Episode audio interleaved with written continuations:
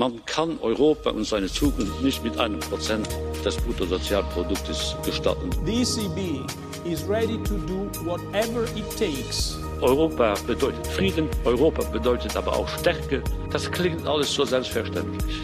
Ist es aber nicht.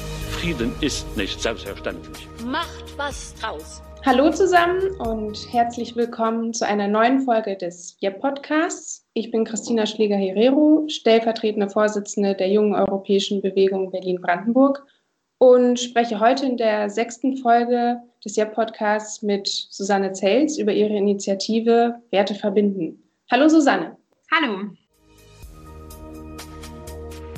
Schön, dass du heute da bist. Du hast gemeinsam mit Sophie Pornschlegel die Initiative Werte verbinden gegründet. Außerdem warst du letztes Jahr Kandidatin der CDU für die Europawahl. Und äh, Sophie arbeitet als Senior Policy Analystin am European Policy Center in Brüssel im Projekt Connecting Europe. Was möchtest du mit der Initiative denn erreichen? Ja, herzlichen Dank erstmal für die Einladung. Und was will ich erreichen oder was möchten wir erreichen? Du hast ja schon beschrieben, dass ich auch vor dieser Initiative schon europapolitisch mich engagiert und eingebracht habe. Und das ist tatsächlich seit vielen Jahren so.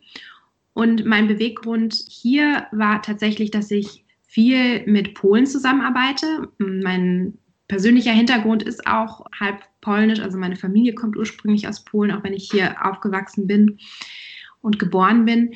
Und dadurch habe ich immer auch viel den Kontakt nach Polen gesucht, habe dort auch viele Projekte mit polnischen Partnern gemeinsam in den letzten Jahren zur Europapolitik durchgeführt und dabei ist mir aufgefallen, dass die polnischen zivilgesellschaftlichen Organisationen, die sich für unsere Werte einsetzen, also für die europäischen Werte, Rechtsstaatlichkeit, Demokratie, Gleichheit, es zunehmend schwer haben, sich zu finanzieren. Einerseits, weil ihnen öffentliche Gelder der polnischen Regierung ähm, nicht zur Verfügung gestellt werden und sie gleichzeitig aber auch unter Druck gesetzt werden, keine Gelder aus dem Ausland anzunehmen. Das heißt, ich habe viel Projekte durchgeführt, ähm, zum Beispiel mit der Friedrich-Ebert-Stiftung oder der Konrad-Adenauer-Stiftung in Polen. Und es fällt den Organisationen zunehmend schwer, bei Projekten sich zu beteiligen, wo dann zum Beispiel die Finanzierung aus Deutschland kommt, weil sie dann in der Öffentlichkeit diffamiert werden als Satelliten der deutschen Regierung oder dass sie eben ja äh, auf sie Einfluss genommen wird aus dem Ausland. Und ähm, sowohl Ungarn als auch Polen haben tatsächlich sowas wie eine Art Online-Pranger erstellt. Das heißt, alle Organisationen, die sich mit mehr als 40 Prozent ihrer Gelder aus dem Ausland finanzieren, die werden dort gelistet. Und das sind schon alles so Maßnahmen, die vor allem auch diese Organisationen ja unter Druck setzen sollen und ihnen ihre Arbeit erschweren. Und das war für mich natürlich alles irgendwie gar nicht schön mit anzusehen, gerade weil wir ja auch so viele Werteverstöße in Polen, Ungarn, aber auch in anderen Mitgliedsländern wie Rumänien oder Malta haben. Und da war ich der Meinung, da muss es doch eine europäische Lösung für geben. Also es muss doch möglich sein, dass die sich dann zum Beispiel von europäischen Fördertöpfen finanzieren, um diese Arbeit, die sie machen, die ja wichtig ist, aufrechtzuerhalten. Und das gibt es momentan einfach leider nicht. Also es gibt natürlich Programme auf europäischer Ebene, Erasmus Plus oder auch Citizens for Europe, aber das ist doch alles immer sehr auf so europäische Projekte bezogen. Und bei uns in Deutschland ist es ja ganz viel so, dass die Bundeszentrale für politische Bildung auch solche ja, Bildungsprojekte finanziert oder auch Beteiligungsprojekte. Und äh, ich dachte mir, das muss es doch auch auf europäischer Ebene geben, damit eben in allen Ländern, unabhängig davon, wer da gerade an der Regierung ist und was da vielleicht auch äh, gerade schief läuft, die Zivilgesellschaft, die sich den europäischen Werten verpflichtet fühlt, in jedem Fall ihre Arbeit machen kann. Und so kam die Idee der Europäischen äh, Agentur für politische Bildung. Und damit komme ich nach einer sehr langen Antwort auch zum Punkt. Also die Europäische Agentur für politische Bildung soll natürlich vor allem europäische Werte in den Mitgliedsländern fördern, politische Bildung fördern, denn die ist eben total wichtig, um überhaupt die Werte leben zu können. Also du musst in der Lage sein, als Bürger überhaupt die, die Werte zu verstehen, die Sachverhalte zu verstehen, um dich dann auch einzubringen und beispielsweise für Frauenrechte, für Rechtsstaatlichkeit oder andere Themen dann auch in der Gesellschaft zu wirken. Und dafür brauchst du erstmal die Grundvoraussetzung äh, politische Bildung. Und die soll eine europäische Agentur gewährleisten. Das nimmt quasi ein bisschen meine zweite Frage vorweg, aber ich finde es sehr schön, dass hinter dieser Initiative auch jetzt anhand deiner Antwort erkennbar war, dass eine Art kleine persönliche Anekdote auch dahinter steckt. Also durch deine polnischen Wurzeln, sage ich einfach mal, die da dich darauf aufmerksam gemacht haben, dass in einem gewissen Mitgliedstaaten der Europäischen Union es keine Mechanismen gibt, wie in Deutschland jetzt mit der Bundeszentrale für politische Bildung, an die Zivilgesellschaft halt politische Bildung zu vermitteln. Also ich als junge europäische Föderalistin finde das grandiosen Gedanken, dass man auf europäischer Ebene diese so eine, sag mal, Agentur oder Behörde, wie man es dann auch letztlich nennen will, irgendwann gründen möchte, um quasi auch den Grundgedanken der EU, Rechtsstaatlichkeit, den ja und so weiter, die ganzen Artikel, die ja auch alle Mitgliedstaaten unterschrieben haben, zu verwirklichen, unabhängig davon, was du halt sagtest, wer gerade die politische Regierung stellt in einem Land. Das führt mich zu der Frage, wie soll denn so eine europäische Agentur für politische Bildung nach deiner Vorstellung her genau aussehen und wie soll sie dann ganz praktisch funktionieren?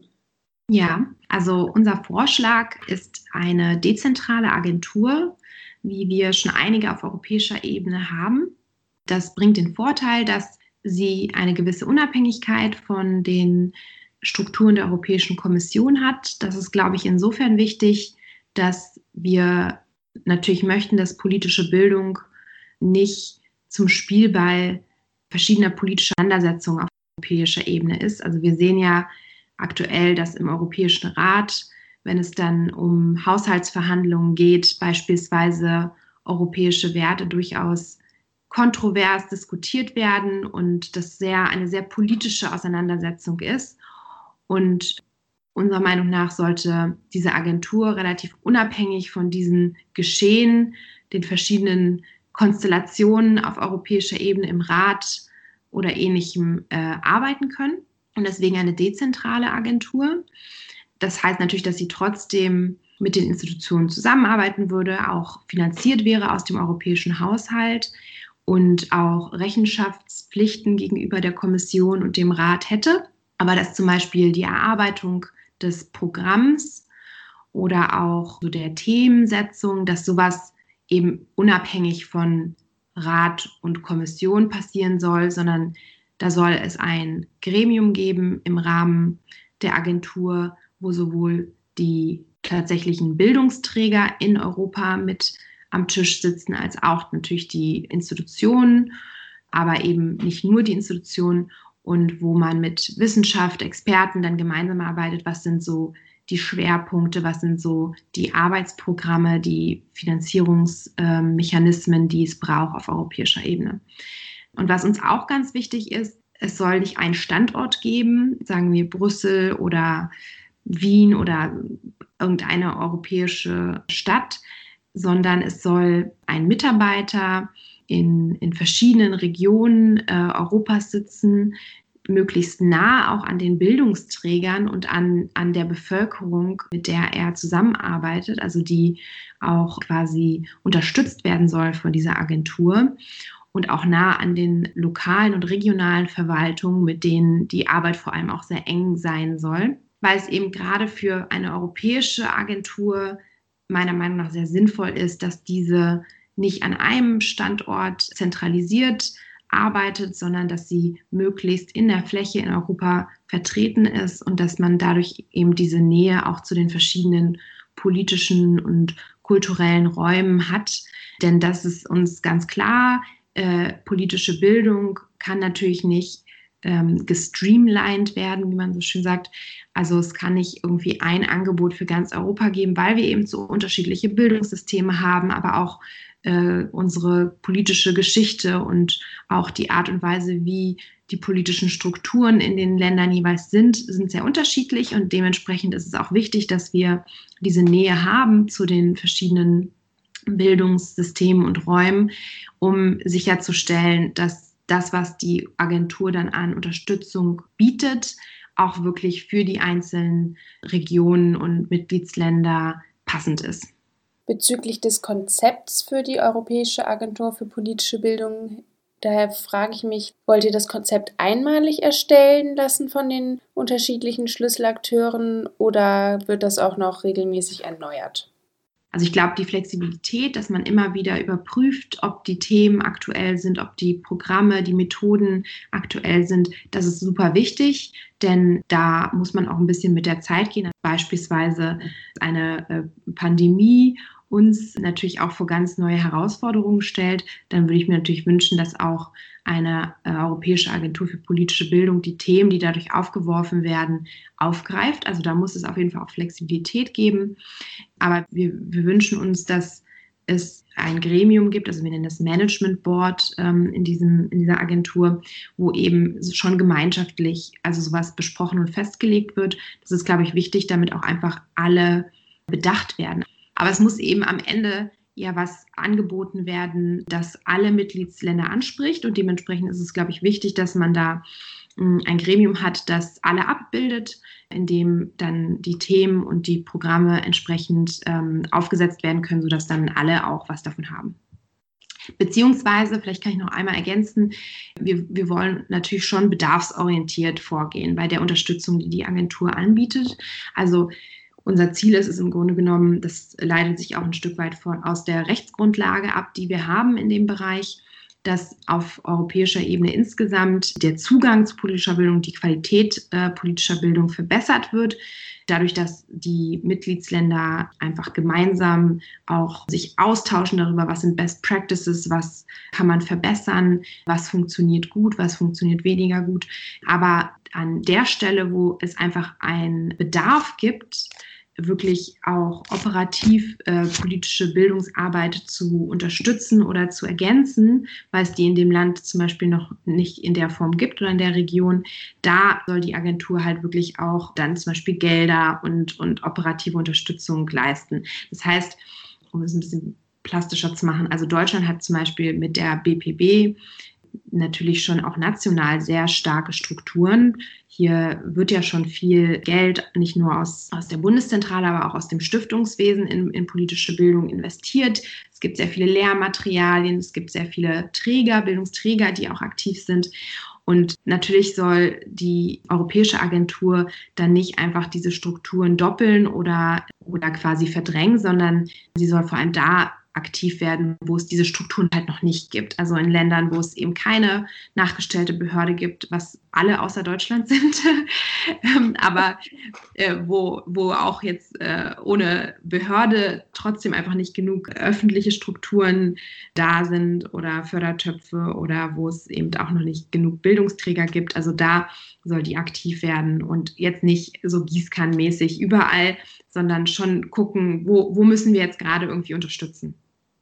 Das klingt zielorientiert und zweckmäßig, wenn ich das so ganz kurz und knackig sagen kann. Du hattest es schon angesprochen, dass du nicht nach dem Gießkannenprinzip quasi jetzt die Agentur anwenden willst, sondern bedarfsorientiert. Und angesprochen hattest du dabei auch, dass es in gewissen Ländern wie Polen, Ungarn, Rumänien oder etc. mangelt es an einem ich sag mal, ich nenne das jetzt mal vorsichtig, Konsens an politischen Grundwerten, obwohl sie eigentlich in der EU vereinbart worden sind. Was ist ja aber eine Grundvoraussetzung dafür ist, dass politische Bildung auf europäischer Ebene funktionieren kann und umgesetzt werden kann, dass alle erstmal dasselbe Grundverständnis äh, von der politischen Struktur halt haben. Wenn ich jetzt an diese kontroversen Standpunkte zwischen einigen EU-Mitgliedstaaten halt jetzt denke, da stellt sich mir die Frage, braucht es denn nicht einen Konsens auf gewisse Grundwerte, wie beispielsweise die Rechtsstaatlichkeit, die du schon mehrfach angesprochen hattest, um halt eine europäische Agentur für politische Bildung dann erfolgreich machen zu können? Ja, also den Konsens haben wir auf Papier tatsächlich ja schon gefasst. Also wir haben ja in Artikel 2 der europäischen Verträge äh, ganz klar benannt, welche Werte wir alle teilen und auch in der Grundrechtcharta. Beziehungsweise es gibt auch einige Erklärungen auf europäischer Ebene, die in den letzten Jahren immer wieder in Form einer Resolution oder es gibt ein Papier, das nennt sich Paris Declaration, veröffentlicht wurden, wo man eigentlich schon ganz klar formuliert hat, was auch politische Bildung in Europa ausmachen soll. Also beispielsweise diese Paris Declaration, die ist von 2015, die ist so im Zusammenhang auch mit den damaligen Terroranschlägen entstanden. Und da haben sich alle Bildungsminister aus den europäischen Mitgliedsländern eben zu politischer Bildung bekannt und zu auch der Relevanz von aktiver Teilhabe am sozialen und politischen Leben und haben auch schon ganz klar beschrieben, was eigentlich so die Kompetenzen sind, die in der politischen Bildung vermittelt werden sollen. Das heißt, ja, es gibt natürlich gerade diesen politischen Streit um, was ist eigentlich genau Rechtsstaatlichkeit und was ist eigentlich Demokratie. Es kann es auch eine illiberale Demokratie geben. Aber wenn man so auf die Papiere guckt und das, was eigentlich so, sagen wir mal, vertraglich festgehalten wurde, dann, dann haben wir eigentlich sehr, sehr viele Grundlagen. Und äh, ich sage dann schon, daran halte ich mich. Also wir, wir haben ja im Grunde genommen schon einen Konsens. Also auch 2015 ist ja jetzt gar nicht so lange her. Da, da war auch die, die aktuelle Regierung in Ungarn und in Polen bereits an der Macht. Und man hat sich ja darauf geeinigt. Ich denke, was wichtig ist, was man auch gerade in diesen Ländern ganz klar vermitteln muss, ist, dass es in der politischen Bildung nicht um Indoktrination geht, ihnen zu erklären, wie unsere Werte auszusehen haben, sondern im Grunde genommen wollen wir ja das Gespräch mit der Bevölkerung, mit den Bürgern suchen, um uns über Werte auszutauschen und auch ein gemeinsames Verständnis, wie du es so schön sagtest, haben sollten, damit wir eben diesen Zusammenhalt haben in der Gesellschaft, aber auch europäisch. Aber dafür muss man eben auch drüber sprechen und an diesem Diskurs teilhaben können. Und, und das ist das Angebot, was wir in der politischen Bildung machen wollen. Also es soll nicht darum gehen, die Bürger zu erziehen, wie es ja so manchmal auch noch vielleicht aus anderen Zeiten, wo das unter politische Bildung gefallen ist, äh, verstanden wird. Also gerade in, in Ländern wie, wie ähm, Polen oder ähm, sicherlich auch Ungarn, wobei ich es da auch nicht hundertprozentig bestätigen kann, weil ich mich da nicht ganz so gut auskenne. Aber äh, hat man schon auch noch immer dieses, diese Erinnerung äh, daran, was früher politische Bildung war. Und da war das halt wirklich so Indoktrination im Sinne von, da hat äh, das Regime einem erklärt, was man zu tun und zu lassen hat. Und in Deutschland haben wir ein ganz anderes Verständnis von politischer Bildung. Wir haben ja den Beutelsbacher Konsens, wo wir ganz klar sagen, es geht darum, Menschen zu kritischen Denken zu animieren, zur Teilhabe, dazu ihre Interessen zu vertreten. Und, und darauf sollten wir uns konzentrieren. Also, dass, dass wir die Bürger befähigen, an dem Diskurs zu, zu Werten teilzuhaben. Aber Werte sind ja auch nichts Statisches, ne? also gerade die, die wir leben. Also es gibt natürlich jetzt auch ein bisschen nochmal dieses eher diese, diesen rechtlichen Aspekt, aber die, die wir so im Alltag leben, die sind ja nichts Statisches und, und deswegen ist es, glaube ich, wichtig, dass wir einfach da auch im Gespräch bleiben, vor allem auch über Landesgrenzen hinweg und dieses Gespräch zu befördern, das kann nur im Sinne aller europäischen Mitgliedsländer sein. So natürlich äh, meine Meinung. Aber ähm, ich, ich glaube, wenn wir auf zahlreichen Resolutionen, die auch vom, vom Rat, Europäischen Rat veröffentlicht wurden, in den letzten Jahren schauen, dann, dann sieht man schon, dass da die Erkenntnis da ist, dass, dass es wichtig ist. Es ist ja nicht nur wichtig für für unseren europäischen Zusammenhalt im, im, Sinne von auf Basis unserer Werte können wir dann auch gemeinsam arbeiten, sondern es ist eben auch für diesen gesellschaftlichen Zusammenhalt wichtig. Also gerade die Corona-Krise hat uns ja gezeigt, wie schwierig es ist, wenn Menschen auch von so Falschinformationen und von äh, Verschwörungstheorien allzu leicht beeinflussbar sind oder auch so Desinformationskampagnen aus dem Ausland, wie wir sie schon zahlreich auch aus Russland hatten das schadet uns als Europäer, als Demokraten. Und Im Grunde genommen ist politische Bildung wirklich eine Möglichkeit, die, die Bürger auch ein bisschen einfach resilienter zu machen gegenüber all diesen verschiedenen negativen Einflüssen, die wir gerade sehen, die einfach auch durch die Digitalisierung unserer, unserer Öffentlichkeit ihren Weg in unsere Gesellschaft gefunden haben. Also nicht, dass es vorher nicht auch falsche Informationen gab, aber jetzt ist es einfach nochmal Nochmal einfacher. Nochmal einfacher geworden, ja. Okay, also wenn ich das jetzt so richtig zusammenfassen würde, würdest du quasi die verschiedenen Standpunkte oder Ausgangsbedingungen, die halt zwischen den EU-Mitgliedstaaten bestehen, dadurch quasi zusammenbringen, indem du dich halt auf die bisher bestehenden, auf Papier formulierten Einigungen, ich sag mal, berufst, auf die stützt und sagst, da haben wir ja gemeinsam uns darauf berufen, gesagt, wir machen das so und wir stehen hinter den und den Aspekten. Und möchtest aber nochmal unbedingt betonen, dass es jetzt nicht darum geht, politische Bildung von oben auf zu doktrinieren oder Werte zu vermitteln, sondern möchtest sagen, hey, das sind, das ist ein Miteinander, was wir halt auf europäischer Ebene haben, um uns als Gesellschaft, als europäische Gesellschaft, uns besser zu sagen, weiterzubilden, um unser, unser Ideal der EU und dem Verständnis in die Bevölkerung zu tragen. So würde ich das zusammenfassen jetzt. Ja, um vor allem auch Kompetenzen zu vermitteln. Ich nenne es gerne demokratische Kompetenzen, also so Kompetenzen wie, wie ähm, Medienkompetenzen, wie kritisches Denken, wie ein Verständnis für politische Strukturen, um sich dann auch da einbringen zu können. Ich glaube, das ist wirklich sehr wichtig, um dann eben über Werte zu diskutieren und eine lebhafte gemeinsame Gesellschaft zu haben.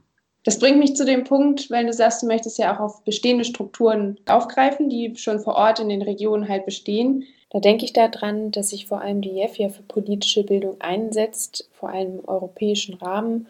Und wir wollen Europa für junge Leute ganz praktisch erlebbar machen. Und unser größtes Projekt als Landesverband hier in Berlin-Brandenburg ist die CIMAP, also eine Simulation des Europäischen Parlaments bei dem Schülerinnen und Schüler meistens für zwei Tage in die Rolle von Europaabgeordneten schlüpfen können und so den Gesetzgebungsprozess des Europäischen Parlaments ganz praktisch kennenlernen können. Jetzt bei der Corona-Pandemie mussten wir auf digitale Formate umswitchen. Das heißt, es ist gerade aktuell nicht zwei Tage, sondern ein. Deswegen sage ich meistens zwei mhm. unter normalen Bedingungen.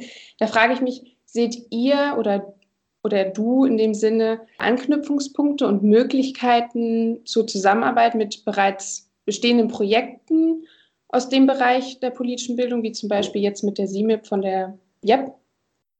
Absolut. Also das Ziel soll ja sein, dass man auch lernt. Das ist ja sowieso immer so ein Prinzip auf europäischer Ebene, das gerne hochgehalten wird. Und das äh, finde ich auch total wichtig, das weiter auch im Bildungsbereich zu praktizieren. Also wenn es bestimmte Publikationen oder eben Formate oder Projekte gibt, die gut funktionieren, wo man das Gefühl hat, da äh, bringen wir wirklich die politische Bildung vor Ort weiter, dann wäre unser Wunsch, dass diese Agentur vor allem als Plattform dient, um sowas dann auch in die Fläche zu tragen. Also dass, es, dass man dann einfach unterstützt, das auch in andere Länder zu bringen oder in andere Regionen, es in andere Sprachen zu übersetzen, also ein wichtiges Element soll auch Capacity Building sein ähm, dieser Agentur. Das heißt einerseits zu Methoden. Und wenn jetzt beispielsweise eine Simulation der JEF besonders gut angenommen wird und einfach ein, ein tolles Format ist, naja, dann wäre es doch toll, wenn man, wenn man das auf europäischer Ebene mal an andere Mitgliedsländer rantragen kann, um die zu befähigen, das auch bei sich umzusetzen und das eben dann durch so Capacity Building. Also das wäre auf jeden Fall ein ganz wichtiges Element, weil wir natürlich nicht irgendwie auf einem weißen Blatt Papier anfangen, sondern es gibt ja ganz viele tolle Formate und, und auch ähm, Organisationen, die eine super politische Bildungsarbeit leisten. Aber es wäre eben wichtig, da nochmal auch Synergien zu schaffen und das ein Stück weit für mehr Bürger verfügbar zu machen. Weil, wie gesagt, also es gibt halt vielleicht auf äh, deutscher Ebene relativ viele finanzielle Möglichkeiten, sowas umzusetzen. Und daran sollte es dann eben nicht scheitern in einem anderen Land, wenn beispielsweise, äh, weiß ich nicht, der Verband ähm, in Polen oder in Rumänien sowas gerne umsetzen möchte und ihr auch noch äh, ihnen irgendwie bereit seid, euer Konzept äh, zu übergeben dann sollte es nicht daran scheitern, dass es aber keine finanziellen Möglichkeiten gibt oder keine Strukturen vor Ort, die das unterstützen, sondern da würde dann die Agentur mit einsteigen und vielleicht auch in Form von Capacity Building das dann eben versuchen, auch noch an weitere Regionen zu tragen. Naja, wollen wir mal schauen, was sich dann da vielleicht nochmal in Zukunft entwickelt. Bin ich mal ganz optimistisch. Ihr habt ja eure Initiative schon mehreren verschiedenen Akteuren vorgestellt. Unter anderem habe ich gesehen auch dem Auswärtigen Amt. Wie waren denn die Reaktionen bisher und was waren die Handlungsempfehlungen? Ja, also grundsätzlich war die Reaktion eigentlich bis jetzt wirklich überall sehr positiv. gerade unter den Bildungsträgern selbst. So, wir haben jetzt mit sehr vielen auch Experten und Leuten aus der Wissenschaft aus verschiedenen Mitgliedsländern gesprochen, als wir dieses Konzept erarbeitet haben. Es wird dann auch Anfang Dezember ein Policy Paper veröffentlicht, wo das alles sehr detailliert äh, festgehalten ist. Und da kam wirklich sehr positives Feedback, weil viele Bildungsträger natürlich den Bedarf sehen. Also die suchen auch den Austausch mit zum Beispiel ihren Kollegen aus anderen Ländern, um vielleicht bestimmte Formate oder auch einfach Impulse mit in ihr Land nehmen zu können. Also eine Agentur, die auch ein Stück weit als Plattform dienen würde, um den Austausch über Landesgrenzen hinweg in, in der politischen Bildung zu gewährleisten, war für die zum Beispiel total interessant. Oder eben auch aus der, aus der Wissenschaft. Also da gibt es natürlich viele, die schon lange darüber nachdenken und auch äh, für, für mich äh, eine sehr schöne Überraschung war, dass dass ich mehrere Leute gesprochen habe, die meinten, ja, das fordere ich auch schon seit Jahren. Wir sind nicht die Einzigen oder die Ersten, die auf die Idee kommen, dass es eigentlich wichtig wäre, auf europäischer Ebene auch politische Bildung nochmal stärker zu fördern oder zu verankern. Also es war, es war einfach äh, sehr auch ermutigend zu sehen, dass da viele hinterstehen und viele das befürworten. Ähm, wir haben äh, gerade erst angefangen, auch uns mit der Politik darüber auszutauschen, aber beispielsweise ja mit dem Auswärtigen Amt auch sehr positives Feedback bekommen, weil eben auch diese Dringlichkeit in Bezug auf die europäischen Werte total anerkannt wird. Also wir haben ja mit äh, Heiko Maas, mit dem Außenminister gesprochen und ähm, ich fand es sehr ermutigend zu sehen, wie wichtig ihm auch das Thema äh, europäische Werte war und wie viel Handlungsbedarf er da sieht, dass man eben diese nicht als gegeben voraussetzen darf, sondern dass man die Bevölkerung auch wirklich fähigen muss, äh, an, an diesen europäischen Werten teilzuhaben und, und diese zu leben. Insofern war das, war das auch ein sehr ermutigendes Gespräch. Ähm, wir werden dann jetzt ab äh, Dezember, wenn unser Policy Paper veröffentlicht ist, auch nochmal viel stärker das Gespräch mit der Politik selbst suchen, weil wir dann natürlich auch äh, möchten, dass dieser Vorschlag aufgegriffen wird und dann werden wir vor allem darum werben und äh, möglichst parteiübergreifend viele Unterstützer suchen, auch nicht nur aus Deutschland natürlich, sondern aus, aus verschiedenen Mitgliedsländern. Und äh, ja, ich kann dann gerne noch mal in einem halben Jahr berichten, ähm, wie, wie viele äh, aus der Politik da wirklich bereit sind mitzumachen. Aber erstmal habe ich einen sehr positiven Eindruck. Schön, das ist auch ja total ermutigend, wenn man dann so am Beginn so einer Initiative natürlich auch positives Feedback bekommt. Das freut mich auch zu hören, auch als Jeffa oder auch persönlich als Europäer, wie ich mich sehe. Ich bin gespannt, was passiert in Zukunft, was die politischen Entscheidungsträger jetzt verwirklichen werden oder was der nächste Schritt ist. Vielleicht hören wir uns nochmal. Und ich freue mich und bedanke mich im Namen der jungen europäischen Bewegung, dass ich mit dir über eure Initiative Werte verbinden sprechen konnte. Und vielleicht ergibt sich ja bald eine Kooperation sogar, wer weiß.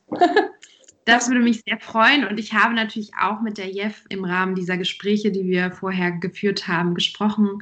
Also äh, wir haben uns natürlich auch ganz viel Input aus der Zivilgesellschaft geholt und auch von eben Organisationen wie Eura, die selber ähm, politische Bildungsformate umsetzen. Und da war die JEF natürlich, äh, da ich selber JEFerin bin, auch eine meiner äh, ersten Ansprechpersonen. Insofern freu, würde es mich sehr freuen, wenn wir auch in Zukunft an dieser Idee zusammenarbeiten können. ja, dann auf die potenzielle baldige Kooperation. Vielen Dank für das Gespräch, Susanne, dass du dir Zeit genommen hast und bis bald. Schön, dass du da warst. Dankeschön. Tschüss.